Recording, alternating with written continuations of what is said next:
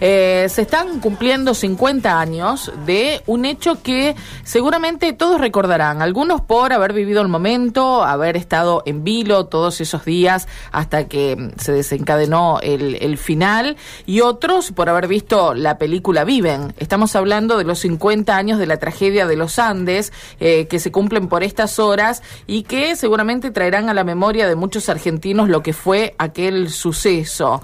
Eh, jóvenes que viajaban en avión hacia Chile, eh, representando a un club del Uruguay, y que desaparecieron cuando sobrevolaban la cordillera de los Andes. Tuvieron que pasar unos cuantos días para que un hombre, un vaqueano del lugar, pudiera dar con ellos. Y en el mientras tanto, todas las cosas que se contaron, algunas eh, más reales que otras, pero siempre en estos casos lo mejor es ir a las fuentes. Bueno, para eso le agradecemos porque tiene una mañana muy complicada hoy y mañana, mañana es el día exacto que se cumplen 50 años de la tragedia de los Andes. Está en línea desde Uruguay Carlos Pae Vilaró, así que Carlitos, gracias por atendernos desde la ciudad de Santa Fe, aquí Karina y Mario, buen día. No, gracias a, gracias a usted, gracias, gracias a usted. Bueno, Este, Santa Fe es un lugar muy querido para mí porque mi abuela que era este Rosarina, bueno, en Rosario, o sea que Santa Fe es algo que no tengo muy presente. por supuesto, además eh, estamos tenemos una permanente relación con Uruguay. Eh, Carlitos, eh, bueno, 50 años, eh, ¿qué, qué, ¿qué rememorás de ese entonces? Obviamente, lo, has recordado esto durante 50 años, ¿no? Pero este aniversario redondo, ¿qué, te, qué significa para vos? Bueno, significa, este, bueno, es un es un mojón en la vida y es algo que la cordillera no solamente te enseña, sino que después lo que aprendes en 50 años. Este, y bueno, yo es un poco lo que lo, que intento transmitir digo a, los cientos de periodistas que tenemos. En este momento se está haciendo Canal 5 de Montevideo, de acá de casa, o sea que tengo una mañana quitada desde ayer en adelante, estos días. Mm. Eh, eh, repasando alguna de tus entrevistas que has dado miles, como igual tu, tus compañeros, eh, me llamó la atención unos datos curiosos que le, ha, le has dicho, creo que a la CNN, eh, cuando relatás cuando te subís un avión y la gente te identifica y te conoce y decís que la gente se siente seguro contigo, ¿es así? Y sí, bueno, porque sabes que, este, como decían, aquel cuento de una española que subía con una bomba al avión y entonces le decía, pero ¿cómo va a subir con una bomba? No, porque que haya dos bombas en el avión es, es muy difícil. Y bueno, es muy difícil de que el avión se vuelva a caer. Mm. Este, entonces muchas veces me dicen, qué suerte que voy contigo porque no te va a volver a pasar.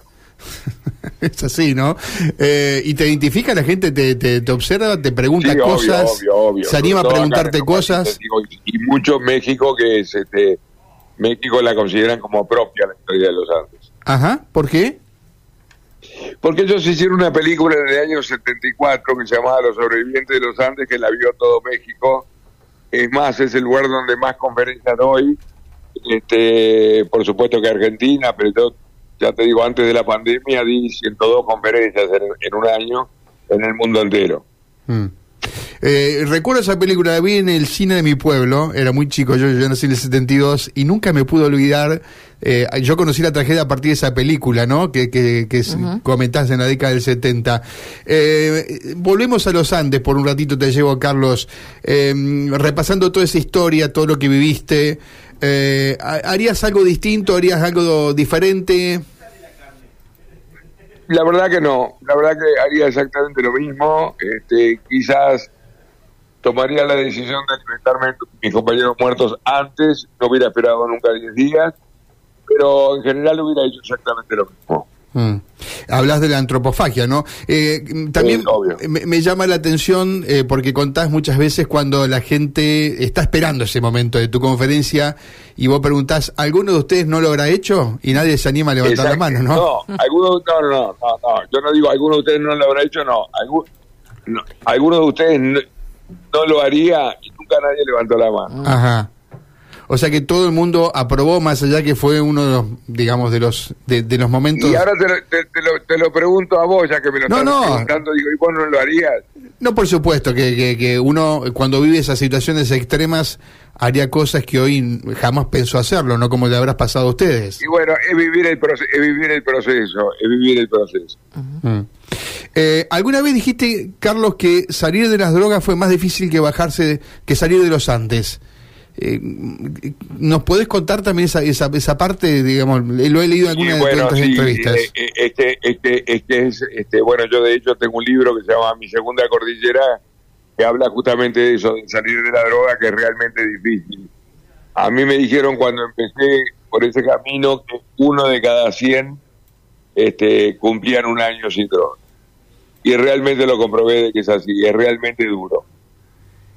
¿Y Mm. tuvo que ver la tragedia y las peripecias que, que te tocó atravesar con eh, haber caído en las drogas? No, simplemente que el hecho de vivir en los Andes, de haber vivido en los Andes, te dan una autorización para hacerlo. Porque vos decís, bueno, este después de lo que vivió tiene derecho a cualquier cosa, pero Mm. yo creo que yo hubiera sido adicto de cualquier manera. Yo tenía una abuela que me malcriaba mucho, esta misma, este, que era de Rosario, eh, eh, es una enfermedad de, de los no límites, cuando no te ponen Sí. límites. Ujú. Sí. Eh, eh, y bueno, yo viví así, pero bueno, en los Andes me, me autorizaron, y pero también peleé gracias a un grupo para salir del tema y creo que fue importante, intento transmitirlo, digo, tengo mi libro, este, mi segunda cordillera, que me parece que está bueno en momentos complicados, no te digo para la provincia de ustedes que está realmente complicada, Sí. pero bueno, Mm. está complicado en todos lados. Carlos, eh, una vez creo haber leído en un libro de Manes, de Facundo Manes, si no me equivoco, cuando eh, analiza el funcionamiento del cerebro y demás, que dice que muchas veces a la memoria uno le va agregando, eh, como a los recuerdos los va adornando a medida que va pasando el tiempo, pero sobre todo a medida que va contando la historia.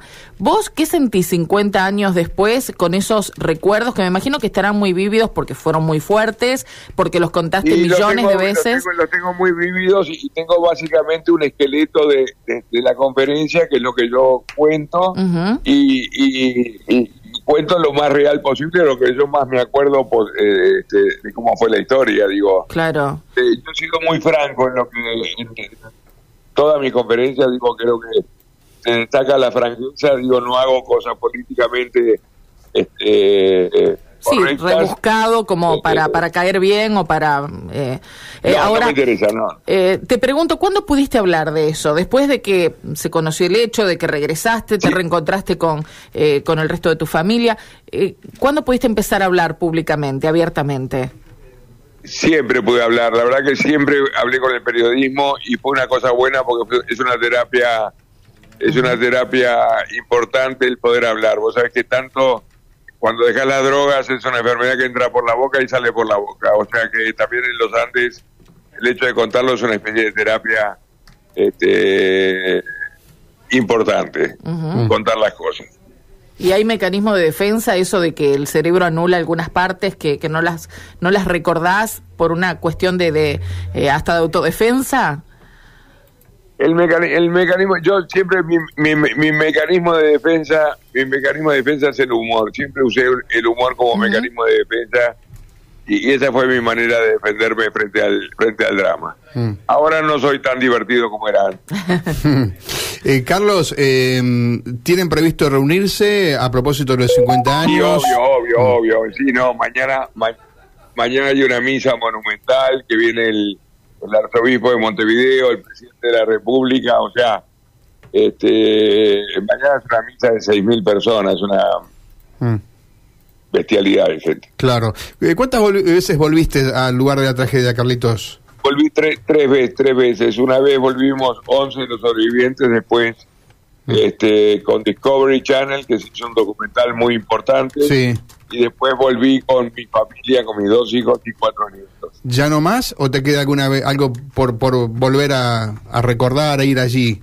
Y bueno, ahora quieren que vuelva ahora, este, eh, va mucha gente al lugar, el lugar se transformó en un lugar de, de reflexión, es un lugar que van mucho las empresas, un poco para hablar de trabajo en equipo, de toma de decisión, de tolerancia a la frustración, de adaptación al cambio.